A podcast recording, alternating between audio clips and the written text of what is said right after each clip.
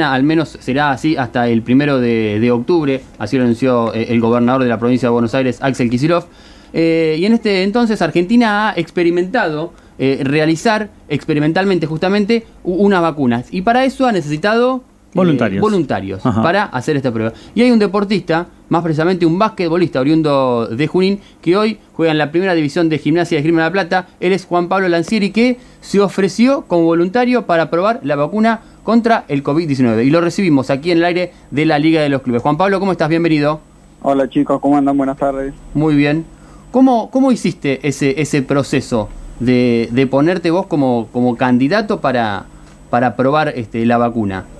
Eh, llené un formulario en, en internet, de manera online, en el cual había dos o tres preguntas eh, más que nada protocolares para, para ver si cumplía con los requisitos y como los cumplía lo, lo, completé y a los días me llamaron para empezar con lo que es el voluntariado. Lo interesante es saber de dónde nació esa voluntad, de dónde, eh, por qué vos creíste que era una buena oportunidad de sumarte como voluntario. Mira, yo esto me entero a través de mi hermano, que él estudia medicina, entonces por ahí estaba más, más en el tema, si no yo no me hubiese enterado, sinceramente.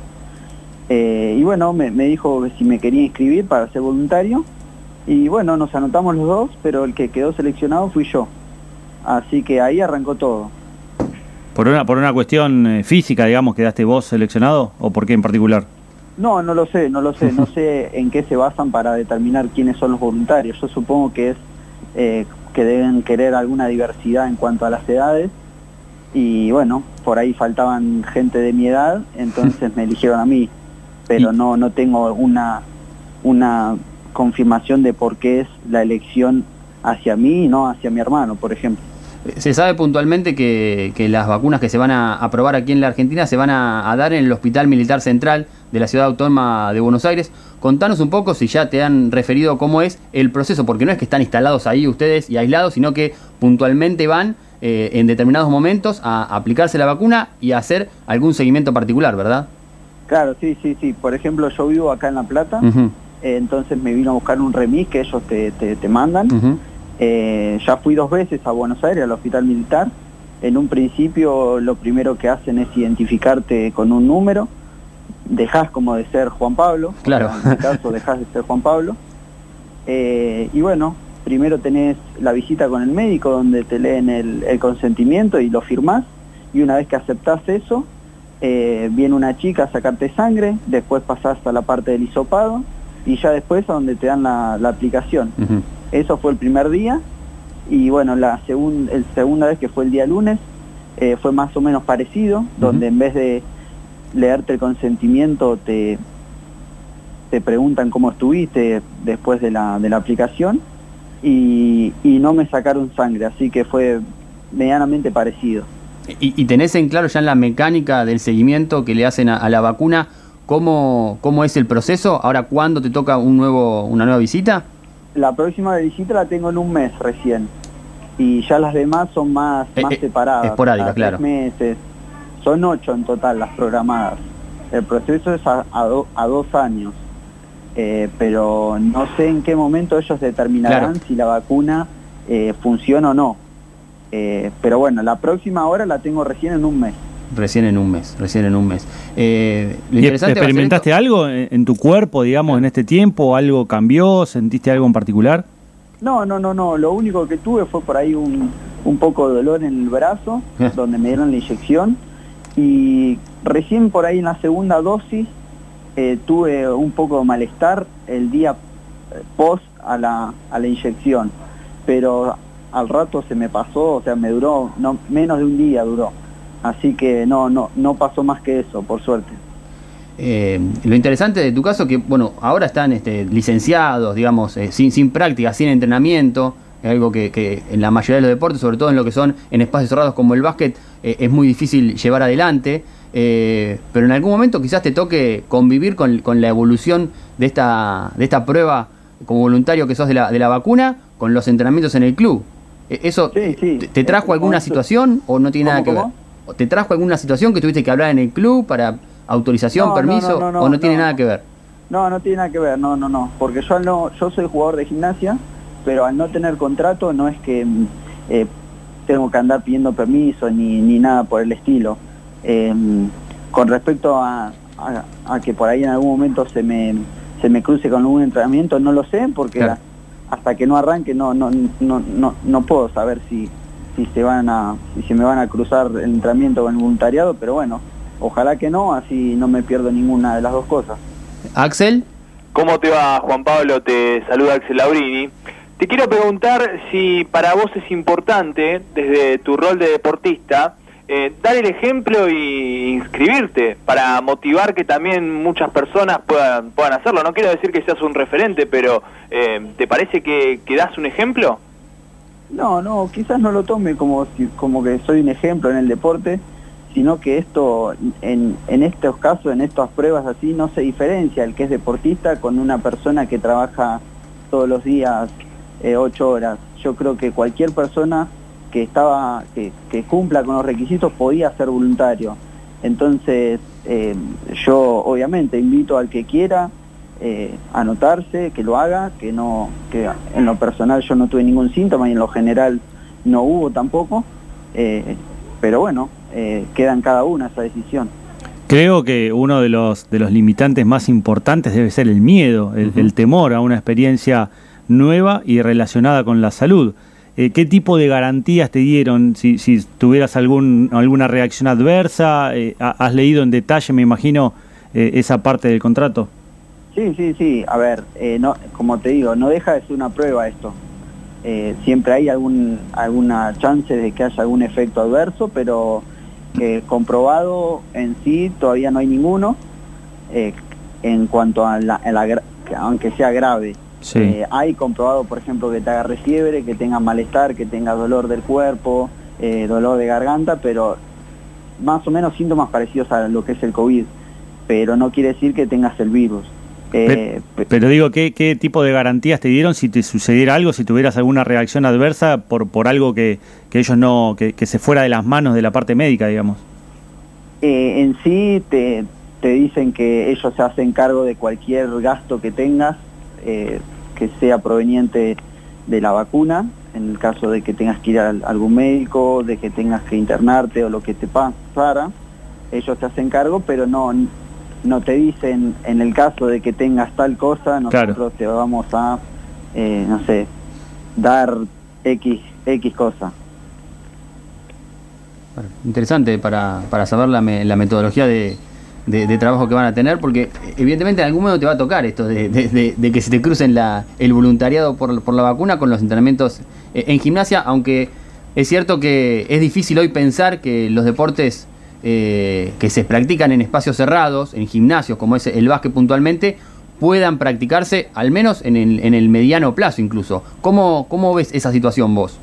Sí, yo veo más o menos por lo que decís vos, lo veo complicado eh, existe la posibilidad de hacer como están haciendo por ahí en la NBA y en Europa, pero eh, quizás es mucho más complejo, eh, porque se necesitarían dos lugares cerrados, tipo como le llaman allá, que son tipo burbuja, en el cual los jugadores no tienen contacto con nadie, las competencias se acortarían mucho, pero yo creo que hasta que no esté alguna vacuna o alguna solución de estas, no, no se va a poder volver a una normalidad. Es muy complicado. Sí, sí, e, e, es, difícil. Eh, ¿Ves que en el básquet hay alguna eh, previsión al respecto del retorno a los entrenamientos? Digo, el fútbol en la primera división eh, ya lo hizo, algunos clubes ya empezaron a competir en forma internacional, comenzó esta semana la Copa Libertadores. En cuanto al básquet, ¿qué es lo que, qué es lo que se habla al menos en, el club de eso? No, por ejemplo, en lo que respecta a la Liga Nacional, que es la Liga del básquet argentino, hay equipos que ya comenzaron los entrenamientos, pero en otras provincias. Claro. Eh, creo que, por ejemplo, Misiones, en Misiones empezaron a entrenar, pero son situaciones diferentes. Acá en Buenos Aires hoy en día creo que no se puede. Pero en cuanto a esa categoría, se está hablando de hacer esta burbuja, de hacer dos sedes y, como concentrar a todos los equipos en el mismo lugar y seguir los protocolos correspondientes pero en cuanto a las otras categorías, tiraron, por ejemplo, donde juega gimnasia, tiraron una fecha estimativa en enero. Claro. Eh, pero imagínate que en el fútbol tiraron una fecha y se atrasó, tranquilamente en el básquet podría pasar lo mismo. Sí, claro. Se, hablaba de dos, de dos este, sedes en, en esta especie de proyecto que, tenía la Confederación eh, Argentina de Básquetbol. Eh, una era Mar del Plata y en este momento no recuerdo la otra, pero era en el interior del país. Eh, sí, decían que querían que sea Córdoba, y Mar del Plata. Exacto. Después habían dicho que también se había sumado San Nicolás para, para, para hacer una sede. pero como hay gran mayoría de equipos que son de acá de Buenos Aires y, quieren hacer algo cercano, pero a la vez es es como difícil porque es donde por ahí se centran más los casos. Entonces es un poco por ahí contradictorio. Eh, sos deportista profesional, practicás un deporte de equipo. ¿Qué te, ¿Qué te sucede al ver que otros deportes que han comenzado a entrenar de pronto también se han estallado en casos? Y qué sé yo, eh, quizás no, no estemos tomando las medidas necesarias para que no, no, no pasen más casos. Eh, si bien es difícil, pero a la vez, ¿cómo haces para controlar a tanta gente que por ahí no sabes con quién, con quién, por ahí te ves con alguna persona, no sé, termina un entrenamiento de un equipo de fútbol, se está entrenando, no se quedan todos en el mismo lugar, se van a sus casas, por ahí en sus casas se están con, no sé, con su mujer, y su mujer por ahí fue a trabajar, y cuando fue a trabajar se contagió, por ejemplo, entonces son cosas que no puedes evitar, es muy difícil salvo que agarres y, centres a todos en el mismo lugar y que no se salgan de ahí, pero a la vez es muy difícil. Sí, sí, e-, es, difícil establecer e-, esas situaciones como lo decía vos. Axel. Sí, le, quiero preguntar a Juan Pablo, eh, el hecho de, esta, bueno, eh, no, no, está conviviendo con sus compañeros, pero si charló de este tema, ah, hablaste de, que te colocaste esto, qué te preguntaron, cuáles fueron las dudas o las inquietudes de ellos. No, me preguntaron más que nada cómo era el, el proceso, como que me, que me hacían, si era molesto el hisopado, eh, pero no, no, en un principio se sorprendieron de la decisión, pero después eh, me preguntan cómo estoy, cómo me va, me desean suerte cuando tengo que ir al hospital, eh, tranquilo de esa, de esa manera. ¿Y la familia? Y en un principio preocupada, quizás un poco asustada, pero a medida que, que fueron pasando los días se fue tranquilizando, mi hermano fue el, por ahí el principal encargado de, de llevarle esa tranquilidad y que no, no se preocupen tanto porque esta, esta, esta vacuna estaba en una fase 3 que dentro de todo es segura. Eh, y bueno, ahora me apoya obviamente. Eh, cada vez que voy me, me preguntan si necesito algo. En el post eh, inyección están constantemente a ver si necesito algo y bueno, me bancan. Tu, hermano te llevó hasta ahí hasta la puerta y te dejó, te dejó entrar solo.